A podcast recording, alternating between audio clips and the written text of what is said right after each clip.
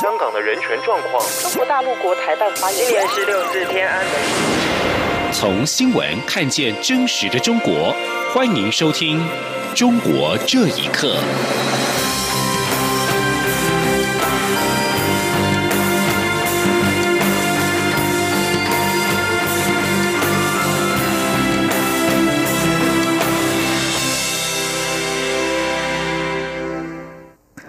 各位好，欢迎收听《中国这一刻》。台湾是否有红色渗透问题，近来引发讨论。陆委会今天表示，中共对外红色渗透、控制媒体的模式，已经成为国际社会共同防范的标的。而且，中共进行言论审查，近来还变本加厉输出境外。但政府珍视台湾的新闻自由环境，希望大家一起守护自主、自由的新闻环境。记者王兆坤报道。陆委会表示，中共一直使用例如中宣部的指令干涉自己媒体的报道，这样的言论审查最近更变本加厉输出到境外，台湾首当其冲。陆委会指出，珍视台湾的新闻自由环境，但自主自由的环境需要大家一起守护，不容外力干扰。而媒体记者也希望持续保持言论自由、采访自由环境，希望大家一起呵护。陆委会副主委陈明奇说：“不要让中共的这个用他的这个呃各种各样的这个编采的指令的方式介入到我们的编辑台的自主独立。根据新修正的国家安全法，人民不得为中国大陆发起、资助、主持、操纵、指挥或发展组织，意图危害国家安全或社会安定。”陆委会表示，有关报道指出，该媒体集团长期接受中国大陆国台办指示编采行为。是否涉嫌违反前开规定？后续应由检调机关进行调查侦办。陈明奇表示，尊重检调机关的相关权责。陆委会如果取得相关资料，会提供侦办单位来做参考。另外，政府规划修法禁止中共代理人，行政院敦促陆委会就代理人条款的规范提出更精确的修法建议。陈明奇表示，中共代理人的规范对象。主要是以受中共指示或委托的代理关系，同时具有危害国家安全或主权行为的人。相信未来立法院在审议时会有充分讨论，形成一个整体的政策方向与共识。希望建立一部合法合宪、完善可行、明确严谨的民主防卫机制。中央广播电台记者王兆坤台北采访报道。英国《金融时报》昨天报道，疑似境外势力对特定台湾媒体下达编采指示，引起轩然大波。NCC 表示，今天下午邀集被点名的业者到会内说明了解情况。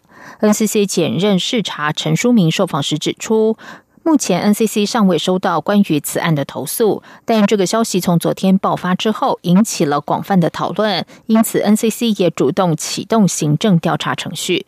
陈书明强调，如果启动后续的调查，而最终调查后发现市政明确，将会依广电三法规定处理；如果有影响国安的疑虑时，将依国安法或两岸人民关系条例等规定，交由相关机关来处理。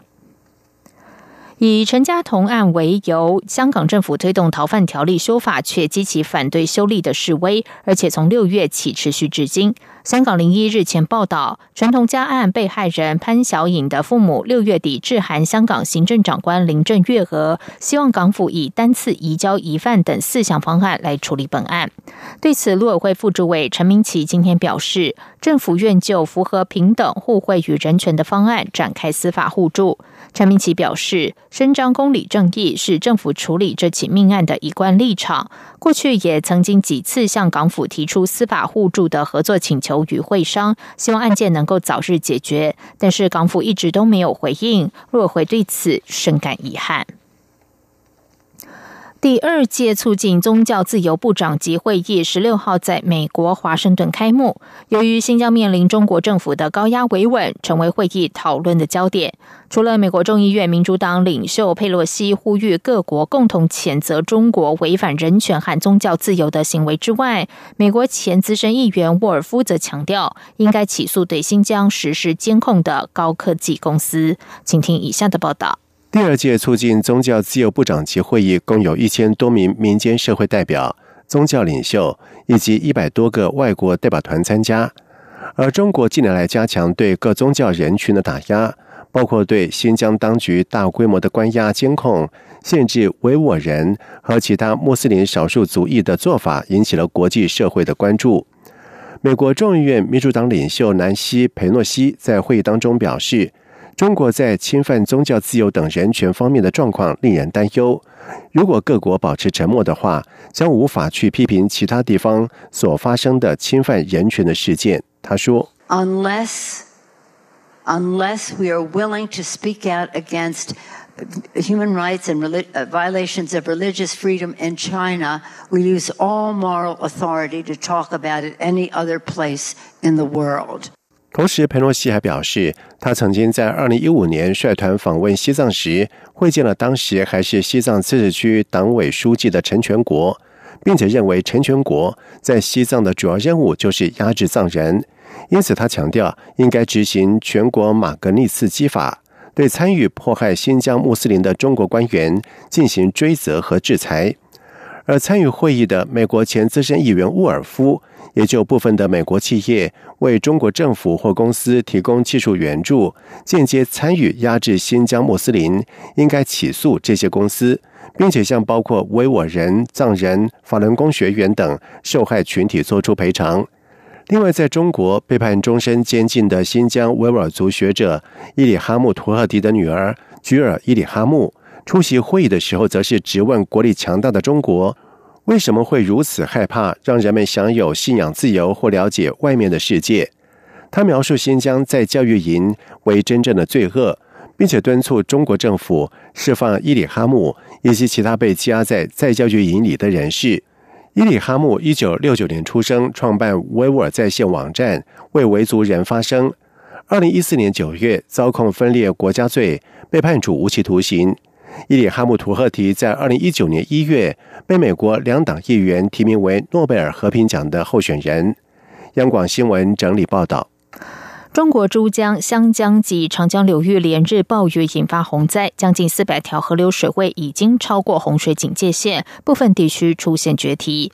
灾民发出的视频当中，有房屋倒塌、铁路路基被冲毁、冲毁，河上漂浮着尸体。不过，中国大部分媒体却低调处理。有民众气愤地说：“土匪总是掩盖真相，到最后连老百姓逃生的计划都没有。”请听以下的报道。七月上旬以来，中国十多个省市出现洪灾。中国水利部官员十四号表示，已经有三百七十七条河流超过洪水警戒线，比一九九八年以来同期超警河流数量增加了近百分之八十。网民十五号推特上发出了各地水灾的视频，显示江西、广西、广东、湖南等地的水势凶猛，在湖南湘江两岸，河水水面高出了地面五公尺左右。许多民众在堤坝上堆沙袋，防止溃堤。衡山县湘江河堤曹家湖段目前出现了约十五公尺宽的缺口，洪水将汽车跟房屋淹没，水中还漂浮着尸体，淹水面积达到两千多亩，数百户受灾。网民 David 表示，官媒在五天之后才证实湘江溃堤。湖南怀化市居民郑女士十七号接受自由亚洲电台采访时说。当地媒体没有相关报道，民众对水灾造成的灾情一无所知。她说：“死了多少人呢？垮了多少房子呢？这个我们是肯定是不知道的。垮堤的地方主要是农村嘛。今年很不正常，已经有了一个的礼拜洪水，还是高水位。以往清了雨的话就会退水，退的很快，但是这一次不知道为什么没有退水。”有网民日前发帖指出，湘中以南地区出现大暴雨现象，全省八百六十八个乡镇受到危害，很多地方还出现了溃堤。中国官媒仅报道高官如何指挥抢险救灾，却未提及受灾的情况。微信圈有不少有关水灾的文章都被屏蔽。记者上网搜寻，仅见中国气象报十七号发表的一篇通讯。指七月六号到十五号，湖南省衡阳市遭暴雨袭击，还强调衡阳市气象局提早部署，全市气象工作人员日夜坚守，及时发出预警。对此，衡阳居民田女士气愤地说：“口水总是掩盖真相，不让老百姓知道真相，到最后面连逃生的机会都没有。以前的非典也是这样的，现在是非洲猪瘟也是这样子的。有网民抱怨，中国官媒有关洪灾的报道只有官样文章，对于灾民惨状绝口不提，相关报道也被淡化处理，受灾民众的惨状更成了报道的禁区。央广新闻整理报道。中国教育部要求在今年年底前完成对全国校外网上培训机构的调查，包括要求机构在聘用外籍人员时要符合国家有关规定，以及不得聘用中小学在职教师。有教育学者认为相关法令并不健全，质疑这项措施的成效。有评论甚至认为新措施源于近期香港爆发反送中示威浪潮，担心示威文化在网络上发酵。请听以下的报道。中国教育部等多个部门近日发布通知，要求今年年底之前完成对全国校外线上培训机构的调查，出问题的机构必须在明年完成整改。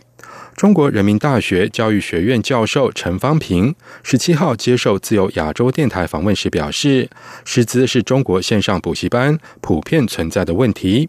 很多商业机构会打着名校老师的招牌，就能够多赚钱；也有些中小学老师上上课时不好好讲，要学生去看线上课程，因为老师有分成。陈方平认为，新政策旨在整治乱象。但现在这方面的法律都不健全，尤其是网上执法是相当困难的。他担心教育部有心无力。去年三月，中国教育部也曾经发布整治校外培训机构的通知。陈方平表示，当局推出这一连串整治措施，只是治标不治本。他说：“行政的命令效果非常的差的，这些其实都需要立法，因为我们不立法，我们。”教育部今天出一个呃文件，明天出一个文件，三天大家就把它忘了。但是有法搁在那儿，对依法办学，呃，家长依法来保护自己的权益，这都是有好处的。熟悉大陆教育现状的澳门教育学会会长蔡子瑜认为，教育部推出新指令，跟香港近期的反送中示威浪潮有关。他说，香港的最近的政局呢，都跟很多这个网和网络上的一些联系有关系。他们可能很担心这个，所以也担心所谓的外国势力，有一些西方政治自由思想的会影响他们，所以呃，在这方面也做了一些所谓的统战，恐怕这个呃香港的那种示威的文化传染到。中国大陆的网络上，呃，现在大家都看到哈，中国大陆都蛮多不同的地方有示威游行。蔡子瑜指出，中国地方大，其实很需要这种线上的沟通方式，但中国当局又恐惧这种线上方式会影响稳定跟政局。他认为这些措施短期会有效，但要长期实施有很大的困难。有评论认为，目前大陆各省市都有部分成绩较好的学校被列为重点学校，这些学校的学生有较大的机会考进大学。家长想尽办法让子女能够进入这些学校，导致部分校外培训机构有机可乘。以上新闻由央广这里报道。澳洲外交贸易部今天发布声明，中国政府已经正式起诉华裔澳洲籍的作家杨恒军，并将他关押在北京看守所。澳洲外交部表示，中国在拘押杨恒军的六个月期限将到期之前，在没有法律代表在场陪同之下，对杨恒军展开进一步的关押。北京当局的做法遭到人权团体的批评，指嫌疑人在缺乏法律协助的情况下，可能遭到审讯人员滥权的情况，引人担忧。五十三岁的杨恒军在两千年移民澳洲。今年一月十九号，他的妻儿从纽约飞抵广州机场，准备转机到上海时，被中国国宝带走。当时他的身份是美国哥伦比亚大学的访问学者。澳洲外交贸易部的声明表示，杨恒军的家属告诉澳洲驻北京大使馆，杨恒军已经被转到北京的一处看守所。澳洲大使馆正向中国政府确认此事。